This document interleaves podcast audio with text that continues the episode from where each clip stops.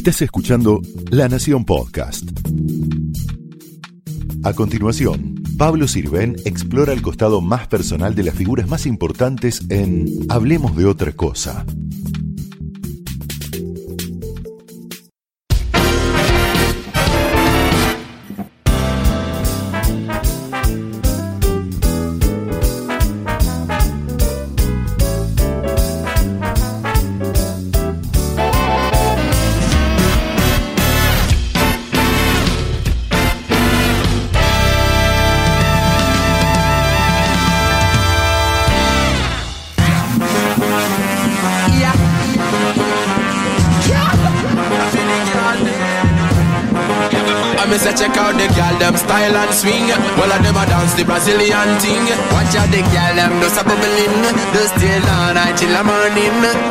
Girl, you feel one.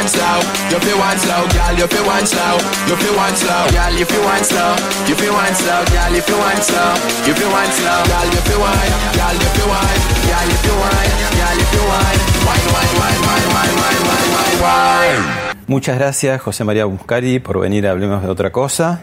Y bueno, ¿cómo estás? ¿Cómo te trata el- la pandemia, la cuarentena, el coronavirus? Eh, la verdad que me trata bastante bien. Trato de, de ser lo más empático posible con la situación. Yo siento que pertenezco a un pequeño grupo de beneficiados, que somos las personas que tenemos un techo, que tenemos salud, que tenemos trabajo o que lo teníamos antes de la cuarentena y lo vamos a tener cuando la cuarentena termine. En mi caso me autoinventé un trabajo para durante la cuarentena también. Eh, así que frente a las situaciones que está viviendo el mundo, en general, de viste de gente que no tiene agua potable para poder lavarse las manos y evitar nada, o gente que no tiene para comer, yo me siento un beneficiado y trato de ponerle la mejor energía. Estuve casi, casi 45 días sin salir de mi casa, salí dos veces para ir al supermercado nada más, y ahora hace unos días que empecé a salir más asiduamente porque tengo un trabajo en TV que me hace salir de mi casa aunque sea dos horas por día. Eh, ¿Y tu mamá? y mi mamá vive en otro barrio y ahí hay mucho apoyo telefónico, videollamada, WhatsApp. Tengo una mamá grande, tiene 75 años, con la que tenemos un vínculo muy fluido, pero que también fue bastante difícil para ella, como para toda la gente grande, el tema del aislamiento, ¿no? Sobre todo para una mujer que a pesar de que es grande es muy independiente, entonces bueno, tuvo que hacer todo un proceso para entender, al principio aparece la rebelión, después la aceptación, después ¿Sale la no? tristeza, no, no sale, sale dos veces por semana a sacar a su perra a la vereda los días que no va la persona que la ayuda. ¿Y cómo, cómo está anímicamente? Bien, muy bien porque le puse mucha onda y tenemos un vínculo muy fluido, mucho más fluido que cuando no había cuarentena. Ah, mira. Claro, porque cuando no había cuarentena nos podíamos ver. Ahora que hay cuarentena no nos podemos ver, por lo cual lo virtual pasa a ser ¿Se hablan por teléfono o hacen videollamadas? las dos cosas. Ah. Y mucho mensaje de WhatsApp. Por Mira. suerte la pude ayornar para, para la videollamada y el mensaje de WhatsApp. Bueno, padre verdulero, Sí, mamá que trabaja en, casas limpiando. sí. Y un grupo familiar bastante matriarcal, no patriarcal. ¿no? Sí. ¿De dónde sale la beta artística? ¿Sabes que no sé? Es algo raro. Porque mm, no es que había la famosa tía que tocaba el piano o el primo que estudiaba ballet. No, no hay antecedentes artísticos en mi familia. Por lo cual siento que me viene legado un poco, no sé, en mi gene de algún antepasado. Porque en lo concreto no es que había referencias artísticas. Te podría decir que la persona más creativa de mi familia es un tío que tengo que se llama Carlitos que inventó el cepo y lo patentó. Ah, mirá. Claro, pero digo, más ¿El cepo de cuál? el de los autos. El cepo de los autos, porque Sí. hay varios cepos más. No, el cepo de los autos. Por lo cual, fuera de eso, eh, nunca tuve antecedentes que fueran de alguna manera un referente para mí en lo artístico. Y vos empezaste bastante chico, porque ya a los 16 te autogestionaste, que esta es otra de las Sí. características. De grande por ahí no llama tanto la atención, llama la atención que de chico ya vos hubieses eh, tenido esa impronta. Eh, la pregunta que te quería hacer es cómo en un esquema de laburantes, tan del mundo real y no virtual y no artístico y no estético, cómo cayó, ¿no? Porque decir, quiero ser artista sonaría como de otro planeta. ¿Te bancaron? ¿Hijo único, consentido o Hijo qué? único, muy consentido, muy deseado, muy mimado, muy malcriado. Am, al nivel que a los ocho años, cuando le planteé a mi mamá que limpiaba casas, y a mi papá que era verdulero, quiero estudiar teatro, ¿A los tipos ocho? me llevaron, sí. ¿Te llevaron así de una? Sí, me llevaron al Centro Cultural Barrial de Flores en ese momento a estudiar teatro, que por supuesto eran clases gratis, estaban a la altura de que de su economía, digamos. Sí. no Bien entonces, pues digo, quizás Muy- para, para ellos muy era, bien. era como algo de otra galaxia. Total. Y de ¿Y hecho, que, bueno. y que se, se, se, em- se empezaba a entusiasmar? ¿Cómo era? Porque digo, de esos primeros años, no, no sé. No, yo Eh, creo que lo tomaron siempre como un hobby que yo tenía y después eso se En empezó vez de ir a al fútbol, el nene Claro. va a teatro, ¿no? Se- como a mí me iba bien en la escuela, no había un problema, no es que me tenían que decir, no, deja de ir a teatro porque no estudias, no.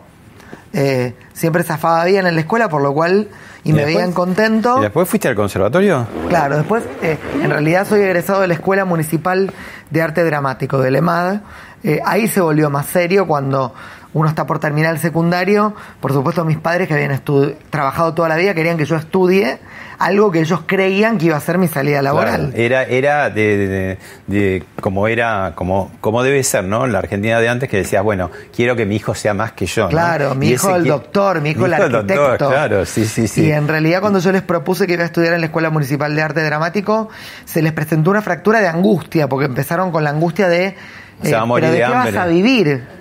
Y entonces, bueno, como bien, vos contabas, yo me autogesté espectáculos de los que trabajaba desde los 16 años, por lo cual a los 17, cuando terminé el secundario, y me dijeron, ¿de qué vas a vivir? Yo les dije, de lo mismo que estoy viviendo hace un año y medio. ¿Y lo primero tuyo fue en el eh, Paracultural? Sí. 16 años, ¿y qué era? Una obra que se llamaba Repugnantemente. O sea, ya empezamos con esos títulos Muscari desde el año uno, ¿no? Sí. Sí. Era un espectáculo que hice en el Paracultural y después, a la par, hacía un espectáculo para niños. Esos fueron los dos primeros espectáculos. Y en eso los un que poco para dinero. decir eh, al, al- al mundo y a vos mismo, yo voy a hacer de todo, a mí no hay límite. Viste que la gente se va encasillando en distintas cosas, pero vos no hay casilla en la que te quedes.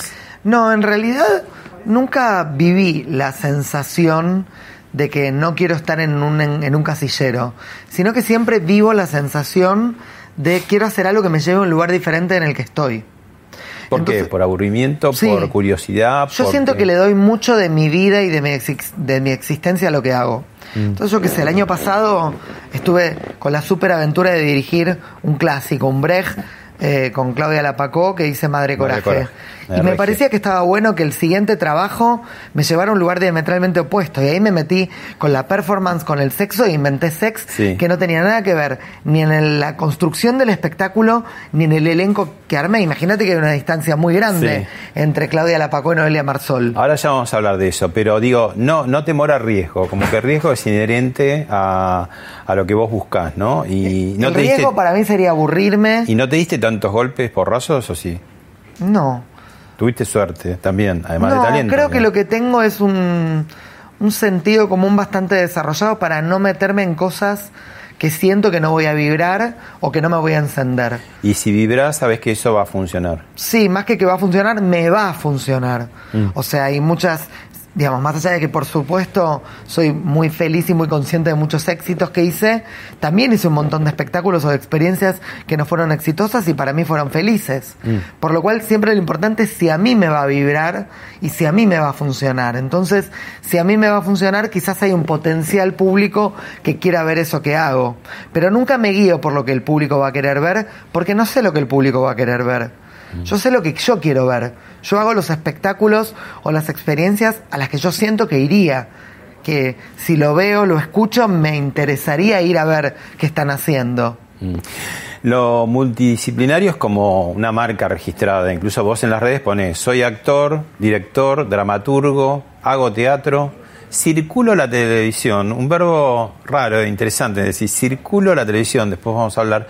Hablo cositas por radio, hablo cositas por radio, voy al gym de puro gusto y busco felicidad. Soy esto. Te invito a ver algunas imágenes de Muscari actor. A ver. Referido a si vamos a venir o no a vivir acá, no vamos a venir acá. Ajá. Dori y yo no lo decidimos, así que acá no vamos a vivir. Nosotros vamos a vivir acá. Sí, me gustaría. Sí, entonces yo también. Ay, ¿cómo sos? Es lo mismo que quiero yo. Bueno.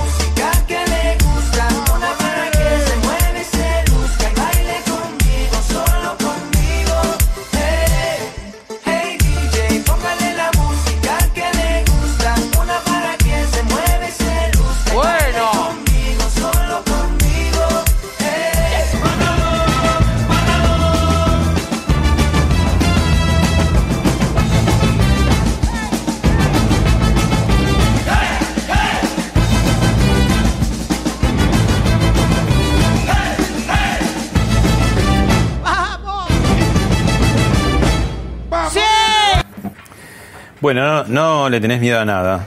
No, ahí estábamos viendo un recorrido de trabajos muy eh, distantes de lo que te estaba contando recién, de. Madre Coraje y el bueno, San Martín. Me contaron, me chimentaron que una vez faltó un actor a, a Madre Coraje y vos te subiste con el papel libreto en mano, bueno, conocías bien la obra por Sí. dirigirla, ¿no? Pero digo, hay que subirse y hacer la obra, ¿no? Este, eh, ¿qué- esa impronta, digamos, de resolver, se podría haber suspendido la función porque era un actor importante y vos decidiste hacerla. ¿Y qué pasó? ¿Qué reacción tuviste vos interna y la gente también? Y en realidad, eh, Madre Coraje fue un verdadero éxito desde el primer día que se estrenó hasta el último, con localidades agotadas. Y mm, me llamaron del San Martín para contarme que teníamos un actor que estaba en la guardia, que era Esteban Pérez, que era uno de los hijos de Madre Coraje, además un personaje icónico, Claro. porque la obra original es Madre Coraje y sus hijos. Eh, y bueno, y hablé con Claudia, con el teatro lleno un viernes. Eh, era colmo. mucho más frustrante suspender la función Llenísimo. Claro, todo. que hacerla de una manera típica. Así que le propuse a Claudia si ella se animaba a que hagamos la aventura de que ellos actúen con normalidad. Yo la apuesta la sabía, pero no sabía el texto. Por lo cual yo me proponía leer el texto y actuarlo, eh, pero con el texto en la mano. Y bueno, lo explicaron antes de la función, la gente ovacionó felices y después todo el elenco feliz, porque no hay situación más frustrante, bueno, para el público Que levantar no lo sabe, pero es muy ¿no? angustiante para un actor levantar una función. Te propongo lo siguiente, como hay dos sex, ¿no? Hay un sex que es presencial, teatral, el clásico, el que se Sí. veía hasta que Hasta éramos la pandemia, normales. claro. La pandemia después hay Y un después sex- de la pandemia. Claro, después hay un sex virtual. Vamos por parte. Vamos primero, vemos unas escenas de sex teatral y lo A ver, charlamos. Dale.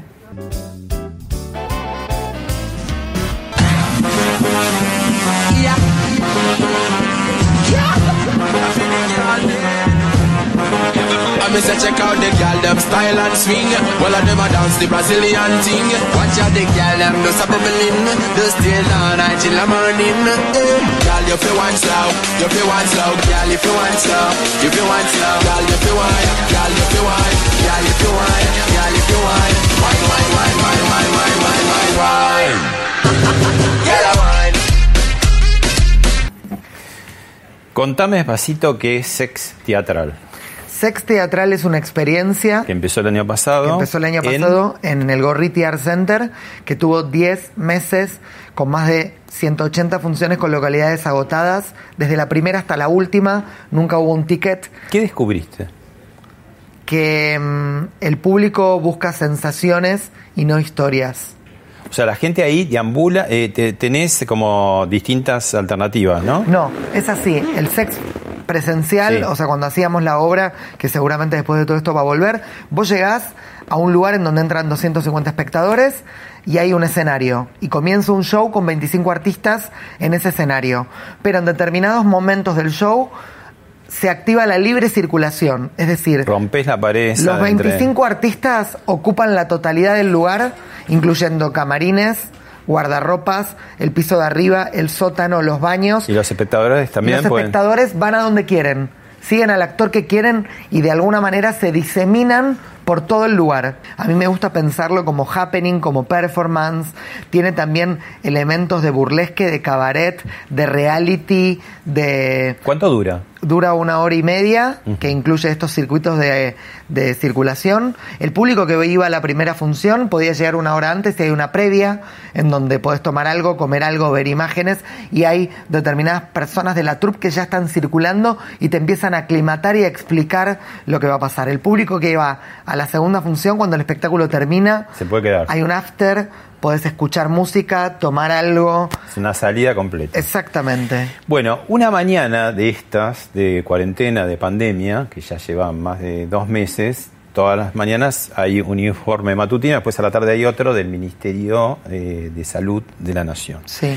Y una mañana el médico infectólogo José Barleta eh, propuso a la gente el sexting. Lo vemos, eh, qué dijo y después lo charlamos. A ver.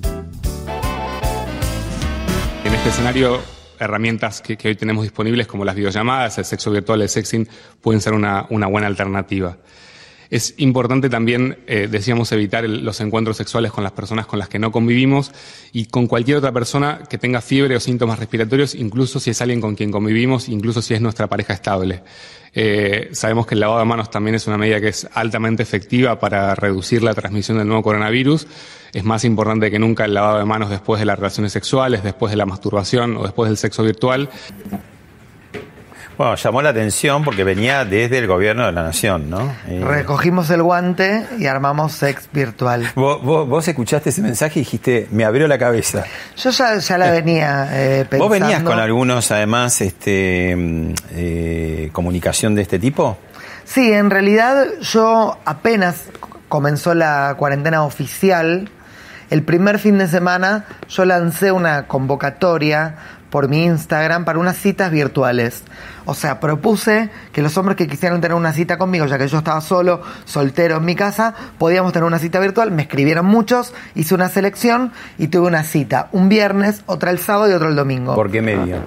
Virtual, por, Pero, vi- eh, que- por videollamada. Ah, por videollamada. Pero, ¿qué me pasó? Que cuando vi que era increíble la cantidad de gente que quería vivenciar como espectadora la cita virtual que yo iba a tener, que por supuesto no lo hice porque era algo del orden de lo privado, pensé, pará, acá hay algo. Mm. Se te representó un público. Exacto, entonces dije, acá hay algo. Vemos unas imágenes y lo charlamos. Dale, a ver. Una creación artística exclusivamente para esta era virtual. Contenido exclusivo que recibís solo vos. Por WhatsApp, Instagram y Twitter. y otras plataformas más privadas. Cinco días para vivir una experiencia irrepetible. Bueno, ahí, eh, ¿cómo cambia la cosa? Pues, pues, es un cambio violento, ¿no? De lo presencial, de lo que es el fenómeno del teatro, de compartir, a una cosa a distancia, virtual, remota. Recién yo te contaba la experiencia del sex presencial y no se me traducía que subamos ese espectáculo filmado al streaming. Como si, por ejemplo, pasó con Madre Coraje, fue visto por más de un millón de espectadores en la plataforma de- del Complejo Teatral Buenos Aires.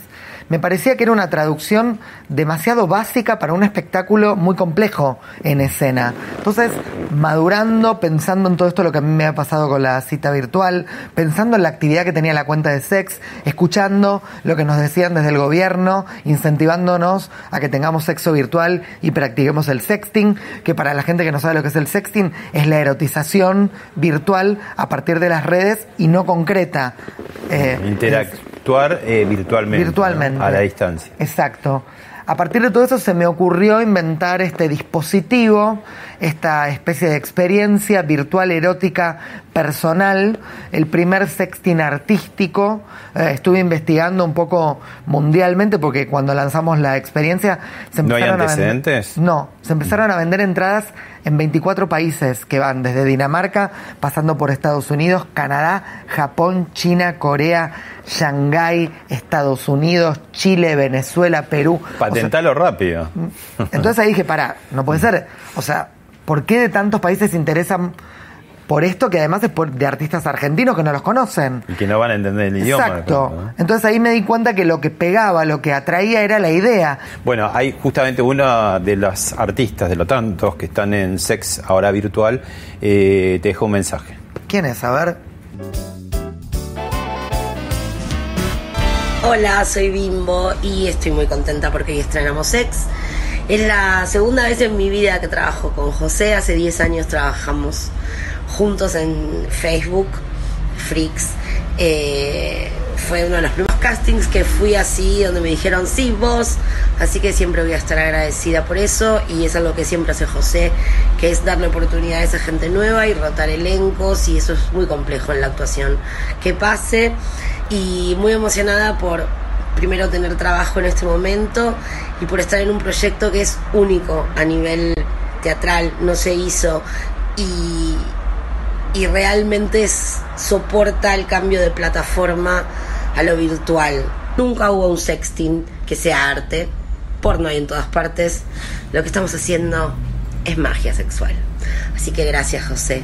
Bueno, eh, pasa una cosa en sex virtual eh, que el público no conoce mucho, pero sí los que están en el ambiente, que en general las entradas más caras de un espectáculo son las primeras que se agotan. Sí. No sé por qué, pero son las primeras. Y aquí también sucede eso, porque claro, hay una entrada general para un contenido general, pero el que compra la entrada VIP, que es el doble de lo que cuesta la entrada general, bueno, eh, se encuentra con estos contenidos especiales, WhatsApp, ¿no? Y que puede incluso a interactuar un poco.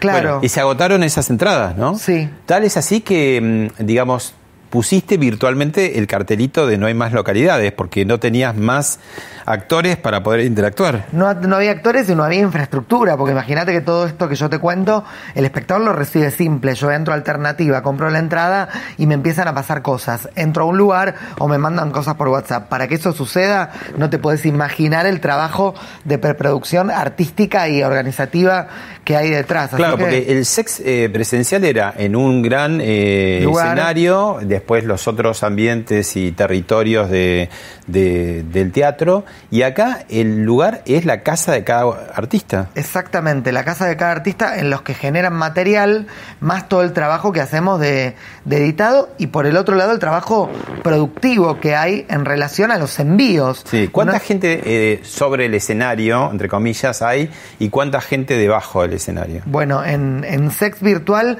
somos 25 personas trabajando adelante de la cámara, por llamarlo de alguna manera, y 12 personas trabajando atrás. Para 1.600 espectadores en la primera edición, que ya hicimos y se agotó. Estamos hablando de una función rarísima que dura cinco, días. jornadas. Cinco, días. Es una experiencia de cinco días. Son muchas personas. Conocidas. Sí, muy. Y me decías que además los espectadores pueden llegar a veces a interactuar entre ellos vía WhatsApp, con lo cual ahí es una suerte de Tinder o no sé qué, ¿no? Que se está armando. Armamos una previa, como yo te contaba en el, en el, en El hall, vivo. hay un hall. Claro, en el vivo de la obra había previa. La gente llegaba antes, tomaba algo, se podían quedar después. Y por supuesto que el público eh, después quizás podía interaccionar como en una disco, como en un Y, boliche. y el público presencial, ¿qué, qué, eh, qué promedio era? No, inclasificable. Te podría decir que iban gente super millennial y señoras y señores con bastón.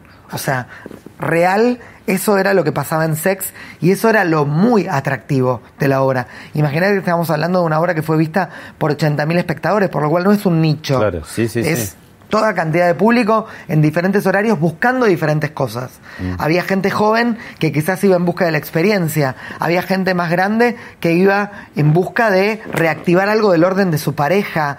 Había gente que iba eh, por el morbo. Había gente que iba por el desafío artístico. El espectáculo tiene Es características... una performance, ¿no? Sí, en algún pero, punto. Digo, hay algo que dice el coreógrafo Matinap, que es un gran talentoso, que él, bueno, trabajó mucho mundialmente y lo que él decía es que Sex tiene una característica de, de espectáculo internacional, pero lamentablemente en la Argentina los espectáculos internacionales están circunscriptos al mundo del tango. Pero la, el despliegue que tiene y lo que le pasaba al espectador es como esa atmósfera que viven los extranjeros cuando entran a ver un espectáculo de tango en la Argentina, que sentís que estás en otro lugar, con otro olor, con otra degustación, con una característica internacional arriba del escenario. Eso mismo traducido al sexo.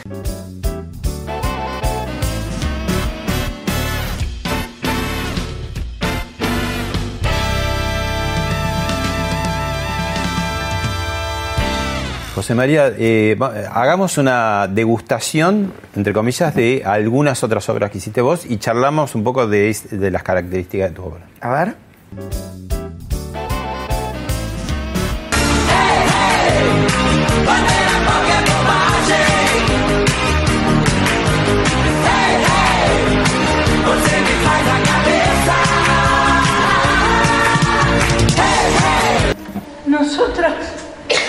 Estamos hechas para una posada. La guerra nos reserva todavía muchas alegrías.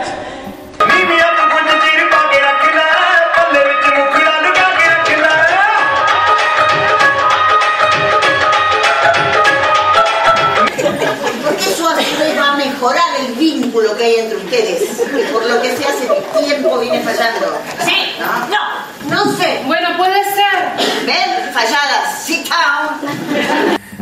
¿Sabes el número exacto de obras que hiciste? 63. 63. Y nombres como Grasa, Piranha, Casa Valentina, Electroshock, Facebook, Falladas, Póstumas, Extinguidas, y siguen, y siguen, y siguen.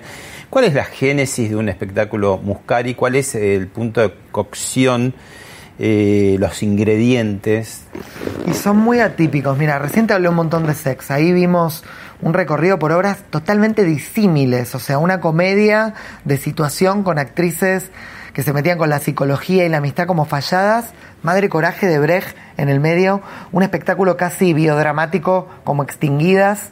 Eh, Bollywood, que era un espectáculo a la gorra, que se metía con la industria del cine y de Bollywood con actores emergentes, no conocidos. O sea, es como muy inclasificable. Yo te podría decir que el gen de un espectáculo mío es una pulsión de deseo. Ahora, por ejemplo, yo terminé de escribir mi próxima ficción con Mariela Asensio, que es sobre los conceptos de Facundo Manes. La primera vez que me meto con la neurociencia, el funcionamiento del cerebro, la obra se llama Perdidamente. Y trabajaste también un poco, lo- tuviste co- consultas con Facundo. Sí, claro, con Facundo y con Por- gente de la Fundación hablas del INECO. cerebro, de- obvio, claro.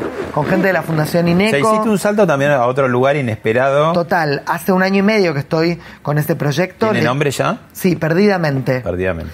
Eh, va a ser protagonizada por Claudia Lapacó. Estaba armando el elenco que va a acompañar a Claudia. Son cinco personajes, cinco mujeres antes de la cuarentena y por supuesto lo interrumpimos Mm. por la cuarentena, pero la idea es que apenas se levante podamos empezar a ensayar para debutar en el verano. Y ahí me meto con algo que nunca imaginé, la neurociencia en el teatro, el cerebro, un tema que nunca fue tocado por el teatro, te diría casi. Sí, que Manes ha tenido éxitos con sus conferencias, ha llenado teatros enormes, ¿no? Sí, ha llenado estadios, digo. Facundo para mí tiene la gran inteligencia de traducir de manera cotidiana temas que están en nuestra cabeza y en nuestra preocupación y hacernos pensar en la emocionalidad de nuestro cerebro. Mm. Y por ese lado creo que va el espectáculo, recoge, creo yo, con mucha rigurosidad sus conceptos, sus ensayos, sus libros, sus reflexiones, eh, todo el trabajo que él hizo con la Fundación INECO y con la salud mental y me parece que lo, lo ha convertido en una ficción que creo que es un gran desafío para mí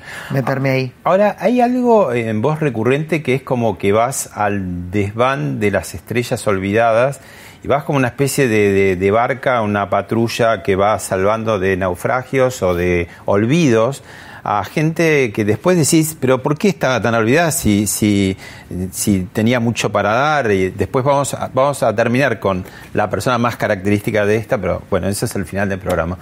Y mm, ¿por qué haces eso? Porque también tiene un riesgo, ¿no? Y por momentos genera como sensaciones muy distintas, desde el bullying, la burla, decir, ay, mirá quién fue a buscar, el otro lado la emoción, del otro lado la sorpresa. ¿Qué, ¿Cómo es esa elección eh, que vos haces entre gente que está archivada, ¿no? Por decirlo. Mira, y vos no- le pones en ese nombre, ¿no? Falladas, póstumas, extinguidas. digo. Bueno, mira, no puedo dejar de pensar en un ejemplo que me viene directo a la cabeza, más allá de estos que nombrás, que fue cuando yo convoqué a María Aurelia Bisuti para actuar en el Teatro del Pueblo. Una figura popularísima de los años 60 del teleteatro. Una estrella de, de la época del teléfono de blanco, una número uno, eh, que, había, que estaba retirada. Eh, y aparte yo llevé el proyecto que se llamaba Piel de Chancho, que era muy, muy revulsivo el texto, eh, al Teatro del Pueblo, que les encantó. Y la junté a María Aurelia con dos actrices extraordinarias del Under, como Armenia Martínez y Laura Espínola. Y fue genial para el público que circulaba el Teatro del Pueblo o que seguía mi experiencia desde el Under revisitar, reen- reencontrarse o incluso descubrir las nuevas generaciones a una figura icónica como María Aurelia. Em, Y para ella, genial. para ella fue un renacer, fue su último trabajo, de hecho. Yo no puedo dejar de pensar que lamentablemente el medio eh, al que pertenecemos tiene algo muy impiadoso que tiene que ver con la, la máquina deglutinadora carne. de cuando ya no, te, no me servís, te expulso. Y lamentablemente hay muchos actores y actrices que son de otra generación, que me anteceden, que no están acostumbrados a la autogestión.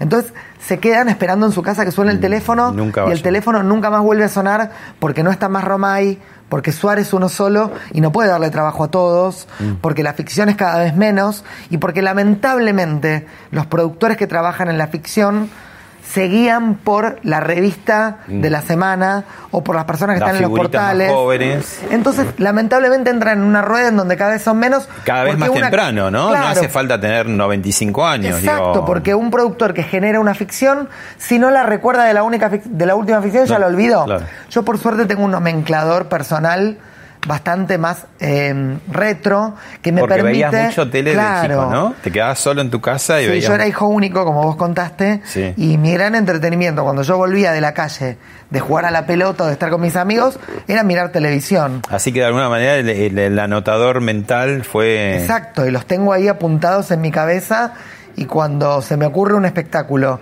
en el que me parece que está bueno que vuelvan o llamarlos, los llamo y, y algo ahí se enciende. ¿Cómo fue eh, la experiencia con Beatriz Salomón, que fue la última, ¿no? Que Sí. tuvo y que fue también como una reivindicación a ella después de haber- después de- del tema Olmedo que fue quedando todo ese elenco, ¿no? Aparte, pero además ella tuvo tema de la cámara oculta, del ex marido, realmente muy muy castigada, ¿no? Por la vida. Para mí fue hermoso el, el éxito de Extinguidas, el trabajo con Beatriz, con cada una de esas mujeres. Em, pienso en ella y me emociona porque creo que ella estaba muy feliz de esa vuelta que significó para ella tan, tan rei- reivindicada como artista popular. Verdaderamente la obra fue un gran éxito, pero cuando entraba Beatriz al escenario es como que el escenario se encendía, el público la amaba, tenía una relación de mucho amor con el espectador. Yo no soy quien para decir si Beatriz tenía mucho, poco o mediano talento. Lo que puedo decirte es que ella tenía una luz única y magnética que no se había apagado nunca y un vínculo con el espectador que creo que ¿Y qué en que pasó? Que, digamos, eh, la caída, valga la, la linealidad de Olmedo, ¿no? Este, su muerte tan imprevista, tan conmocionante, cuando estaba en, la cúspide del rating televisivo y teatral, ¿no? En Mar del Plata. Todo ese elenco, digamos, que también estaba angelado por, por Olmedo, ¿no? Es como que también terminó como en un luto impuesto y nunca más eh, prácticamente actuaban, ¿no? Bueno, yo creo que ahí hay muchas historias personales, viste, que se entrecruzan con lo profesional, eh, que Extinguidas me permitió conocer, porque incluso convoqué incluso a otras eh, chicas Olmedo que es- están retiradas de la actuación, como Susana Romero, por ejemplo, o Susana Traverso, que eran personas que me atraían conocer su vida y que participaran de la experiencia, y también me encontré con mujeres que han hecho otra elección en la vida o que tienen otro momento eh, que no tiene que ver con la vibra de volver a un escenario. Así que yo creo que, que creo que Olmedo fue como uno de nuestros últimos grandes cómicos que tenían una luz única y que sabía posar la mirada en determinados personajes que creo yo que están en el inconsciente colectivo y que cuando un espectáculo como Extinguidas las volvía a poner en la palestra, el público respondía. Vos no sabés la cantidad de productores a los que yo les llevé la idea de Extinguidas y me dijeron, no, estás loco con esas mujeres. ¿Quién va a venir? ¿Quién va a comprar una entrada para verlas? Hace años que no están en la televisión, no sé nada de ellas. Yo les decía, no, pero vos no tenés que pensar en ellas individualmente, vos tenés que pensar en lo que genera la fuerza icónica de estas 10 mujeres juntas. Y nadie lo terminaba de ver hasta que un día me senté con Santo Biasati, que era productor en ese momento del De Teatro Regina. Regina, Mm. y dijo, me encanta la idea, hagámosla. Llamé a las actrices, escribí la obra y fue el éxito que fue. Antes de, de Sex, vos eh, solías tener a veces cuatro hasta cinco obras en cartera al mismo tiempo. ¿Por qué esa carrera así frenética, eh, no poder parar, eh, lo hago todo junto? Mira, en realidad es una la forma en la que el público lo percibe y otro y otra la realidad.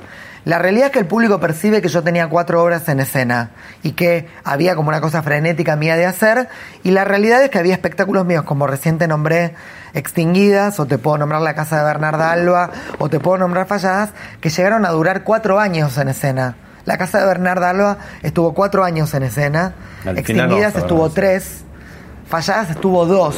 Entonces la verdad es que para mí como creador, yo creo un espectáculo, trabajo, estoy cerca de ese espectáculo, sigue estando conectado, pero mi usina creativa no queda detenida cuatro años porque el espectáculo siga estando en la palestra y el público siga comprando la entrada. Entonces me pasaba que quizás yo creaba un espectáculo por año y se iban acumulando. Entonces llegaba un momento donde había cuatro obras en escena. Pero, no, tenés un dormir en los laureles, digamos. Siempre estás como una especie de fábrica que estás. eh, ¿Cómo es el- lo tuyo, lo primero? ¿Qué es un blog, un anotador? ¿Te despertás a la noche y tenés la mesita de luz y anotás algo? ¿En, en dónde vienen las ideas y dónde, dónde las pones? Hay documentos abiertos en, en la- en el escritorio de mi computadora. Que no sabés si van a ser obras o que pueden ser. o son cosas que germinan ahí. Hay un, un cuaderno en el que escribo, hay notas en mi celular, notas escritas. Hay mucho que da vueltas en mi cabeza. Digo, yo vi hace mucho tiempo en un programa de televisión a Facundo Manes, me llamó la atención la forma en que él hablaba del cerebro. Fui y compré sus libros, leí sus libros, me interesó. Entré y miré unas entrevistas, después lo llamé a él, me conecté, le propuse escribir una ficción. Todo eso quedó dando vueltas en mí. La llamé Mariela Asensio, empezamos a investigar e inventar y ahora tenemos una obra escrita que prontamente eh, va a tener un elenco que lo vamos a ensayar, pero todo eso llevó un proceso de tres años en mí. Claro. O sea, y hay otros espectáculos que quizás Tirás varias líneas al mismo tiempo y algunas. eh, van germinando. Cada espectáculo tiene un tiempo particular en mí. La diferencia es que cuando yo digo, bueno, ahora lo voy a hacer, es porque ya está eh, madurado en mi persona. Hace mucho tiempo, Georgina Barbarosa, para un cumpleaños mío, me regaló una carta natal. Entonces yo fui a la astróloga que me hizo la carta natal y la astróloga en el medio de lo que me estaba explicando me dijo algo que yo me entendí para siempre. Ella me dijo, claro, para vos el trabajo nunca es un problema, porque cuando vos lo haces ya está hecho. ¿Cómo? Le pregunté yo. Claro, me dice, cuando vos lo haces, cuando vos te reunís con las personas para ejecutar, para ensayar, para articular, el proyecto ya está tenés la hecho. frase trabajar para que eh, suceda, digamos, ¿no? Claro. Es como que ya está hecho en mí. Ya lo alquimicé, lo maduré, lo Además trabajé. es un trámite, es bajarlo. Y ahora es que los demás entiendan eso que en mí ya está germinado. Mm. Eh, también tenés algo que no es muy común, que es atravesar todos los sistemas que en general mm, cada vez menos, ¿no? Pero siguen funcionando un poco como compartimentos estancos, ¿no? Quien está en el circuito comercial no está en el oficial, el que está en el oficial no está en el off, eh, y vos rompiste todas esas paredes y a, a veces al mismo tiempo, ¿no? Sí. Eh, ¿Por qué no se dan en más casos? Digo, es falta de, de, digamos, eh, de, de riesgo de los demás, es eh, una cosa conservadora. Lo que en vos es tan natural, pues por ahí decís, bueno, es lo que siempre hice. Yo creo que es una combinatoria. Yo creo que no hay muchos casos como el mío porque mm, a la gente le, le preocupa mucho cuidar su prestigio, que es algo que a mí no me importa. Yo creo que soy tan prestigioso o tan poco prestigioso como lo que determina mi elección, no lo que no me animo a hacer para que se diga tal o cual cosa de mí. Entonces, eso por un lado, por Quiere el otro... que nos estamos perdiendo muchas cosas de gente que por ahí, por prurito, por temor a ridículo, lo tiene adentro y no lo suelta. A la y- gente le preocupa mucho lo que van a decir de ellos. Bueno, a mí no me estás, importa. En un- estás en una industria donde importa mucho lo que la gente dice, ¿no? A vos también te importa, pero Sí. no, ¿en, en qué sentido te resbala o no? A mí me importa mucho que lo que yo hago le guste Repercuta. a la gente para la cual trabajo. O sea, a mí no me da lo mismo el espectador. O sea, yo trabajo para el espectador. Ahora, eso no quiere decir que yo hago algo porque es la demanda, no. Yo me escucho a mí y hago lo que a mí me gustaría ver. Ahora, después que yo estreno un espectáculo, me doy cuenta lo que le pasa al decís, si me espectador. gusta a mí, le va a gustar al espectador. Exacto. Te pones en un lugar de espectador. ¿Y, y qué supones que hay como una suerte de afectación a veces en la industria del espectáculo de salirse, de tomar distancia de ese lugar de espectador y decir, uy, estoy subido a no sé qué eh, montaña y desde ahí creo que puedo impartir una las tablas de Moisés y qué sé yo Mirá, y no, a mí me justamente parece te que- alejas de la gente. No, yo creo que. Te doy un ejemplo que me ¿Qué parece instinto, muy. ¿Cómo es el instinto? Vos, vos te manejás con un instinto. Sí, para mí hay algo que es muy concreto, que es, yo creo que ninguna persona que es contratada por el San Martín para dirigir un espectáculo, en el mismo momento aceptaría trabajar en la pista de Showmatch. Y yo lo hice en el mismo momento. En el momento en el que en el San Martín me convocaron para dirigir una obra, me llamaron de Showmatch y yo acepté. Y no me pareció disonante. Yo creo que mucha gente que quizás aspira a estar en el San Martín, cuando lo llaman del San Martín, bajo ningún concepto pondría bajo la lupa su participación en un circuito tan del establishment cultural por aparecer en un programa mediático como Showmatch. Claro. No, y tampoco, bueno, esto es lo que vos decías, que circulás la televisión. Tampoco tenés prurito porque de pronto te has sumergido en algunos barros, no tuyos, pero digo, sí mediáticos y que de pronto pueden ser poco prestigiosos, ¿no? Como decir, ah, es una figura mediática. Muscari tiene un costado que es figura mediática. Yo soy una figura mediática, lo que pasa que más, la figura mediática que yo soy responde al artista. Es decir, soy una figura mediática como consecuencia de que soy un artista. Es ¿Quién decir, es el control de el Muscari director? Finalmente es el, de- Sí. el que maneja todos los Muscaris. Sí, sí, yo soy un artista que escribo, dirijo, actúo, participo en la radio o en la televisión y no tengo ningún prurito con lo mediático, con que se mediatice esa, esa circulación que yo hago por esos trabajos. ¿Y cuáles son las cositas, entre comillas, de la radio? Eh, bueno, actualmente estoy a la mañana con Reinaldo Siete Case en Radio con Vos, que es un gran lujo para mí estar en la inmensa minoría y trabajar con un tipo tan pensante como Reinaldo. ¿Y cuáles son tu circulación ahí? Y bueno, a Reinaldo le atrae mucho eh, que yo le pueda aportar al programa mi mirada sobre el mundo del espectáculo, mis consumos. Yo también soy un personaje atípico en el mundo del espectáculo porque me gusta mucho ver lo que hacen los demás. ¿Te gusta? ¿Vas al un- teatro? sí, ¿Vas voy al mucho, cine? mucho al cine, al teatro. Soy muy admirador de lo que hacen los otros. Sí. Todo el tiempo estoy consumiendo lo que hacen los Y otros. también tu consumo es así a destajo, sin prurito, no es que, Sí, uy, yo voy obvio. acá y veo este, Más este bien, nicho, no. No, yo puedo en un sábado ir una- a ver una obra independiente a Timbre 4 e irme corriendo a la segunda función de la revista Cagamoria en la calle Corrientes. O sea, ese soy yo. ¿Te gusta todo? Sí, me gusta Sos- todo. Sos como una suerte de, podríamos decir, porque también te gusta lo kitsch, digamos, una suerte de Almodóvar de, de la periferia, porque, digamos, la Argentina, finalmente, si Almodóvar está en el mundo desarrollado en Europa, digo, sos como una suerte de, de Almodóvar. Y por la, la- los artistas también van detectando eso, porque al principio por ahí les daba miedo y ahora dice, uy, llama y, y te cuesta menos. No sé cómo ha sido eso. ¿Te cuesta menos ahora cuando llamas por teléfono a un artista? Sí, obvio. Más bien que con la acumulación de experiencia y también con la acumulación. A ver qué me saca este de que yo no sé qué tenía acá adentro. Sí, ¿viste? Entonces, sí, hay una combinatoria por un lado de eso y por el otro lado, digo, también para un... Cuando vos llamás a un actor o una actriz, cuando ven que detrás tuyo tenés 63 espectáculos estrenados, que todo lo hiciste con rigurosidad, que la gran mayoría de ellos fueron éxitos comerciales, que el público respondió, también es una garantía para el actor de, bueno, digo, no es lo mismo hoy que yo llame a un elenco para hacer un texto eh, basado en los conceptos de Facundo Manes que hace 20 años. Porque hay 20 años de experiencia y de espectáculos. Entonces, un- una actriz escucha de una manera diferente. Claudia Lapacó, cuando la llamé para, para hacer Madre Coraje, me escuchó de una manera diferente que si lo hubiera llamado hace 15 años cuando yo era un emergente del under. Eh, y me parece que eso es una ventaja también de lo mediático. Hay muchos actores o actrices que quizás nunca vieron una obra mía, pero conocen mi obra porque me escucharon en la televisión, porque me escucharon en este reportaje con vos, en donde en definitiva no vieron mi obra, me escucharon pensar el teatro o el mundo del espectáculo a mí. mm. te invito a ir al túnel del tiempo. A ver. Eran los principios de la década de los 80. En 1981 se descubrió que un retrovirus ocasionaba una infección crónica que después de un largo periodo dañaba gravemente el sistema inmunológico. El número de casos con características similares iba en aumento. Se trataba de una enfermedad marcada, desde un principio, por prejuicios morales y sociales. En 1982, la nueva enfermedad fue bautizada oficialmente con el nombre de Acquired Immunodeficiency Syndrome, AIDS o síndrome de inmunodeficiencia adquirida.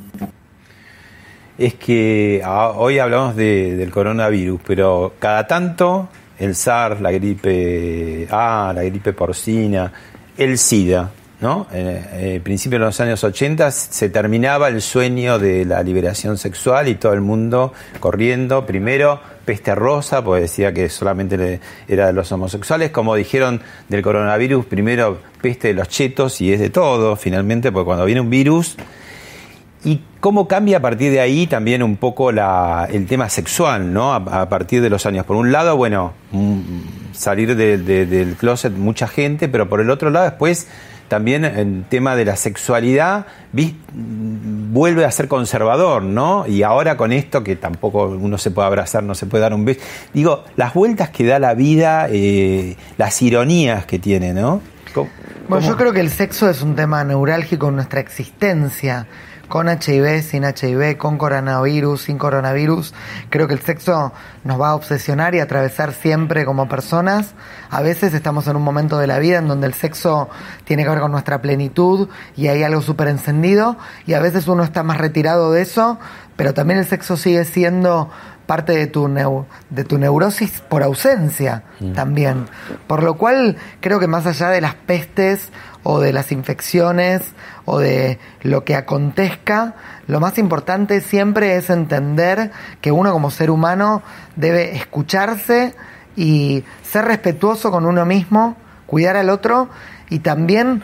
Tanto como si, lo querés decir como si no lo querés decir. En los últimos tiempos hubo una polémica porque salió una figura a dar como lista ¿no? de, nombres.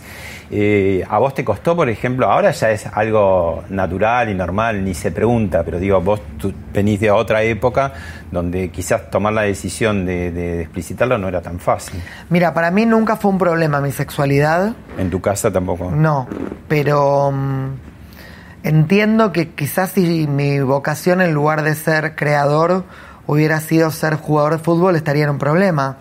Porque al menos pareciera ser que en la Argentina, por ejemplo, no hay ningún jugador gay. Supongo que debe haber, pero no se animan a decirlo. Entonces ahí yo estaría en una disyuntiva. Em, o, sea, que eh, decís que de alguna manera se avanzó, pero no de manera general. Lo que yo digo es que, digamos, para mí no fue un conflicto mi sexualidad porque justo mi vida Mm, me permitió que no lo sea. ¿Qué hubiera sido de mí si yo tengo esta misma sexualidad, esta misma convicción? Quería ser militar. Y quería ser militar o quería ser jugador de fútbol, me parece más claro mm. para la gente. O sea, no vamos a ser tan ingenuos de creer que en toda la historia de la República Argentina y de todos los equipos no hay un gay. Sin embargo, no se conoce. Mm. Entonces, Evidentemente hay algo en donde en determinados circuitos no es tan fácil Todavía decir soy gay. Para mí fue súper fácil, pero podría no haberlo sido, por lo cual entiendo perfectamente los conflictos que deben tener un montón de personas que no se animan a decir su sexualidad porque pierden el trabajo, porque, porque dejan de ser tan valorados como son. Lamentablemente el avance en relación a la sexualidad sigue siendo como de la boca para afuera y hay un montón de instancias en las que todavía trae consecuencias no buenas. ¿Qué pasó con lugares como Ave Porco, Paracultural, el Morocco, el Rojas, el Dorado? Cemento, toda una cantidad que marcaron de los años 80 en adelante que desaparecieron, ¿no? Es como que ahora estamos en el mundo, vivimos en las redes, en las redes Bueno, hace un rato vos me preguntaste cuando hablábamos del éxito de sex presencial, ¿qué fue lo que descubrí? ¿Por qué agotaron todas las localidades siempre? Porque yo lo, lo dije, creo que hablando con un amigo, que a mí me parece que todo eso de lo que vos nombraste recién, esa época dorada de los años 90, era el encuentro con la gente. No eran los lugares, no era solamente la vanguardia del Morocco, Aveporco, el Paracultural o el Rojas, sino el sistema de encuentro. Y creo que lo que hizo Sex, antes presencialmente y ahora virtualmente, es generar encuentro. Mm. Ese es el mayor paralelismo que puedo encontrar con la época de oro dorada de, del arte y de la vanguardia de nuestra Argentina. Y me parece que hoy eso pasa por las redes y por eso también Sex Virtual es precursor y genera este furor o esta adicción que generó inmediatamente en los espectadores, porque creo que buscan encuentro. Mm. Te dije que iba a dejar para el final eh, un, un video significativo y lo vemos y lo charlamos. A ver.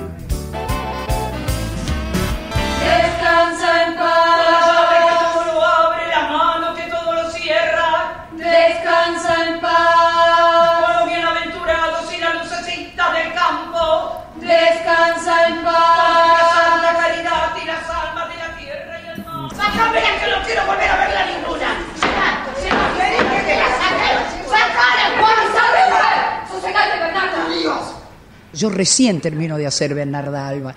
O sea que todos mis ojos están. Eso es un desastre porque hay una emoción muy grande con el final. Eso no significa que esta Bernarda Alba, al ser una apuesta de Muscari, Muscari haya profundizado mucho a, a García Lorca. Y García Lorca tenía humor. Y ese humor es lo que ha hecho sobresalir por sobre todas las cosas también José María. La casa de Bernardo Alba, de Federico García Lorca, cuatro años, me dijiste, Sí. Buenos Aires, Mar del Plata, o sea, fue Todo éxito en, en Mar del Plata, digamos, temporada de verano, que si hay En Carlos Paz. En Carlos Paz. Federico García Lorca en Carlos Paz. Impresionante. Y bueno, el rescate de una figura como Norma Pons, que había sido potentísima en la revista porteña, también con su hermana Mimi, que Gasalla había de alguna manera recuperado esa parte histriónica ¿no? en sus programas, y después había hecho alguna cosa también en, el Teatro del Pueblo, pero muy como aislada. ¿no? Yo creo que el boom de ella, porque ahí se juntó el prestigio y la popularidad, ¿no? Contame un poco ese proceso y bueno, la alegría que tenía ella eh, de, de hacer esto, ¿no? Además con una potencia, una, un carácter le dio a esa Bernarda Alba tan eh, tremenda y al mismo tiempo sacándole el humor, ¿no? Que tiene la obra de Federico García Lorca que siempre las puestas más bien que lo lo ponen debajo de la alfombra, ¿no? La, la dejan sombría nomás a la voz. Yo me cuesta mucho hablar de Norma porque me inunda la emoción verdadera y fuerte. Yo era amigo personal de Norma. Habíamos trabajado antes en dos espectáculos. Yo la había dirigido primero en una comedia que se llamaba Cash y después en un espectáculo muy exitoso que fue la versión de la película Ocho Mujeres de Ozón. Y a partir de conocerla, de cenar con ella, de tener esa relación entrañable, porque es la, la actriz que un director siempre quiere tener, con ese nivel de entrega y de pasión, un día estábamos cenando en Edelweiss y yo le pregunté cuál era su sueño y ella dijo que me consideren de verdad y me, me entiendan que puedo ser mucho más que una actriz de comedia. Pero nunca me van a dar esa oportunidad, decía ella. ¿Y qué te gustaría hacer? Le pregunté yo. Ella me dijo un clásico, pero me tengo que olvidar. Si los teatros oficiales jamás en su vida me llamaron, o sea, yo me fui pensando en esa idea, me vino Bernarda Alba a la cabeza, la releí, dije, esto lo tiene que hacer Norma, la adapté sin que ella supiera, se lo propuse a Faroni, él aceptó y se lo propusimos, ella murió de emoción. Eh, bueno, y armé ese elenco súper angelado y pasó ese boom que fue esa conjunción mágica de Federico García Lorca, el Teatro Regina, Norma Pons, ese elenco. Y le acercaste a mucho público que tampoco iba a llegar a García Lorca en su Sí, vida. se convirtió en era- un éxito popular la obra, cosa que a mí me pareció increíble que suceda eso con un Lorca. Eh, hasta ese momento eh, Lorca había sido montado solamente en teatros oficiales o en el teatro off, no había sido montado nunca en teatro comercial, una cosa extrañísima, como si hubiera estado cercenado del gran público, como si fuera solo para el público eh, De elite, de una de elite claro, y vos decís, ¿cómo Sí, puede ser si esta obra la ve mi mamá y le encantaría? Y bueno, y pasó todo lo que pasó. Norma, un año y pico de éxito. Después, lamentablemente, falleció. El legado que ella nos dejó con esa obra y el encargo para que la continuara María Rosa Fugazot. Los cuatro años que después siguieron con la obra. Actualmente la gente puede ver la versión de la Casa Bernarda Alba en Teatrix con María Rosa. Lamentablemente no llegamos a, a filmarlo con Norma. Y, y para mí la enorme alegría, la gratitud de que ella se fue con todos los premios, el Estrella de Mar de Oro, el premio Vilches. Sí, ese sea, verano último fue como... apoteótico Sí, sí, para sí. ella. Ella Y- vivió y una murió- emoción. y llegó a entrenar para el bailando, ¿no? Claro. Pero no llegó a debutar, que lo hizo Mimi. ensayó la previa conmigo en una mesa de Edelweiss, porque bueno, Norma falleció un martes y el lunes a la noche anterior habíamos estado cenando en Edelweiss y ella, como yo ya había estado en Showmatch y tenía muy buena onda con Tinelli, ella me dijo, José María, ¿me ayudás a ensayar? Le digo, ¿qué? Me dice, vos haceme de Tinelli mientras comemos que yo te digo lo que voy a hacer. Y vos reaccionás como él y ensayamos la previa Ah. de Showmatch. Bueno, muy divertida como era Norma. La verdad que eh, siento que es una presencia angelada sobrevuela todos mis éxitos. Mm. Gracias, José María. Gracias a vos.